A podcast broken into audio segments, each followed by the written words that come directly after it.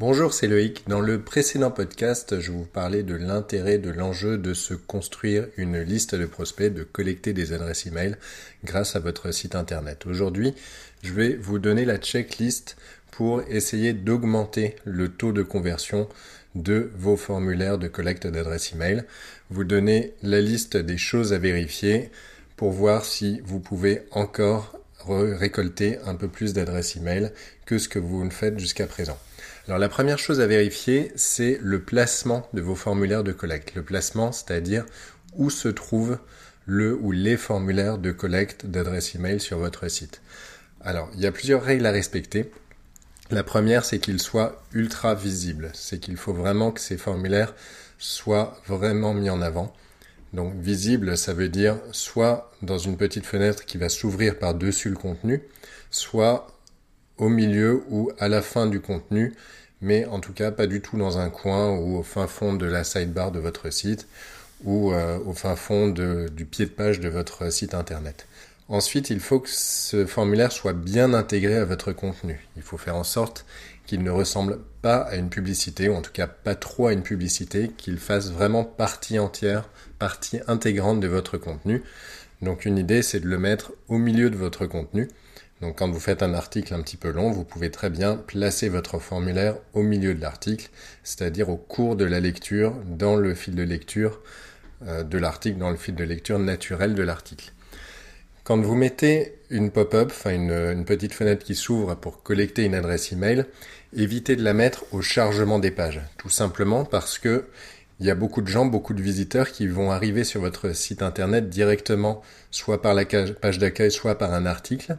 Mais en tout cas, c'est assez désagréable d'avoir tout de suite une fenêtre qui s'ouvre alors qu'on n'a même pas pris connaissance du contenu du site. Laissez vos visiteurs un petit peu, laissez à vos visiteurs un petit peu de temps pour lire du contenu, pour prendre connaissance du contenu de votre site internet et ouvrez la fenêtre un petit peu plus tard. Alors ça peut être au bout, par exemple, d'une ou deux minutes de session, ou alors au bout du chargement de deux ou trois articles. Voilà, présentez cette fenêtre uniquement aux gens qui ont l'air intéressés, qui ont déjà pris connaissance un petit peu de votre contenu. Vous aurez des taux de conversion qui seront bien supérieurs. Et enfin, essayez d'associer vraiment ce, formulaire au contenu, c'est-à-dire essayer de proposer une offre qui soit en rapport avec le contenu que vous proposez. Une autre astuce, une autre, euh, un autre point à vérifier, c'est de ne pas avoir trop de champs. Essayez de ne demander que les informations qui sont strictement nécessaires à votre activité. Si c'est une newsletter, c'est juste pour envoyer des informations et faire rentrer les gens dans des tunnels de vente ou dans des scénarios, dans des séquences d'emails, vous ne pouvez demander que l'adresse email. Si vous en avez besoin pour que les contacts soient rappelés par vos commerciaux, vous pouvez demander le nom, le prénom, la société, le téléphone, mais évitez de rajouter des champs du style votre activité, la taille salariale de votre entreprise. Ça, c'est des choses que vos commerciaux ou les personnes qui vont rappeler ces contacts pourront vérifier en quelques minutes sur Internet. En tout cas, il y a des études qui montrent que moins un formulaire est long, plus le taux de transformation va augmenter. Donc essayez de demander vraiment le strict minimum. Ensuite, pensez à l'appel à l'action, donc au bouton. Essayez d'éviter les termes un peu passe-partout comme euh, valider ou euh, envoyer. Essayez de mettre un verbe d'action. Inscrivez-vous à la newsletter ou recevez euh, des informations toutes les semaines sur, sur votre thématique, sur cette thématique. Voilà, essayez de mettre un verbe d'action et d'être très clair sur ce que les gens vont recevoir. Ensuite, un autre point, c'est la couleur, la couleur du formulaire elle peut être assez importante. Donc bien sûr, il faut qu'elle soit en rapport avec votre site internet, mais il y a une étude de Kissmetric qui donne quelques informations sur des tests qu'ils ont fait à grande échelle. Donc je vais vous mettre le lien dans la description du podcast. Ce qu'il en ressort, c'est que les meilleures couleurs, les couleurs qui transforment le plus, c'est le rouge, le vert, le orange et le jaune. Voilà, donc ça c'est des choses qu'on a qu'on a vérifiées. C'est vrai qu'il y a quelques petits quelques petites améliorations quand on utilise ces couleurs-là. Même si ça jure, alors faut en choisir qui ne jure pas trop avec votre site internet, mais en tout cas ça a un impact et je vous invite à lire l'article que je vous ai mis en lien, c'est assez instructif.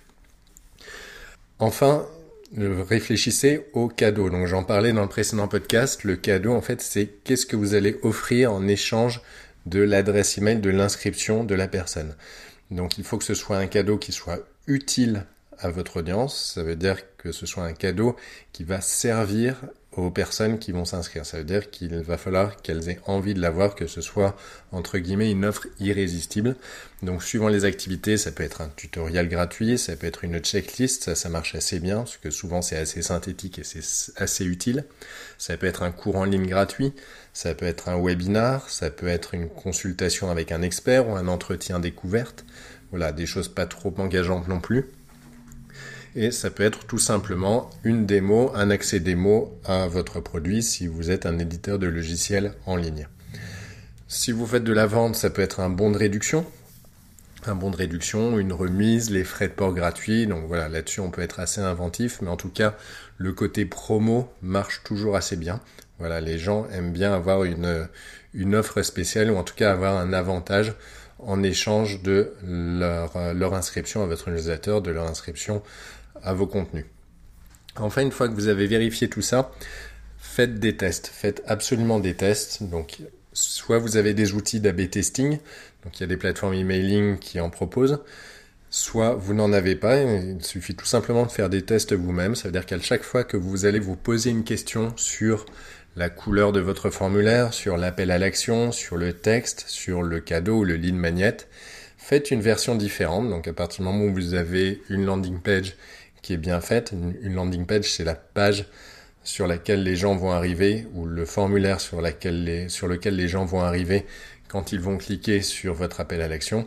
Faites en sorte que quand vous avez quelque chose d'acceptable, voilà, qui vous plaît bien, à chaque fois que vous vous êtes posé une question sur quelque chose, faites une version différente, donc dupliquez plusieurs fois votre landing page et faites les modifications en fonction de toutes les questions que vous êtes posées. Voilà, si vous avez hésité entre deux couleurs, bah, changez les couleurs.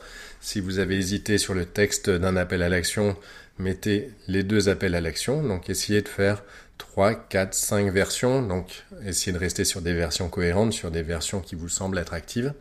Et au bout de quelques jours ou de quelques semaines, en fonction du trafic que vous envoyez sur cette page, bah, regardez celles qui ont le mieux marché. Éliminez la, page ou les deux pages qui marchent le moins bien. Re continuez à faire tourner un petit peu vos landing pages et enfin ne gardez que la meilleure ou que les deux meilleures.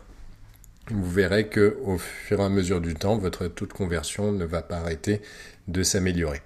Je vous remercie de m'avoir écouté jusqu'au bout. Je vous invite à vous abonner à mon podcast si vous m'écoutez ou à vous abonner à ma chaîne YouTube si vous me regardez sur YouTube.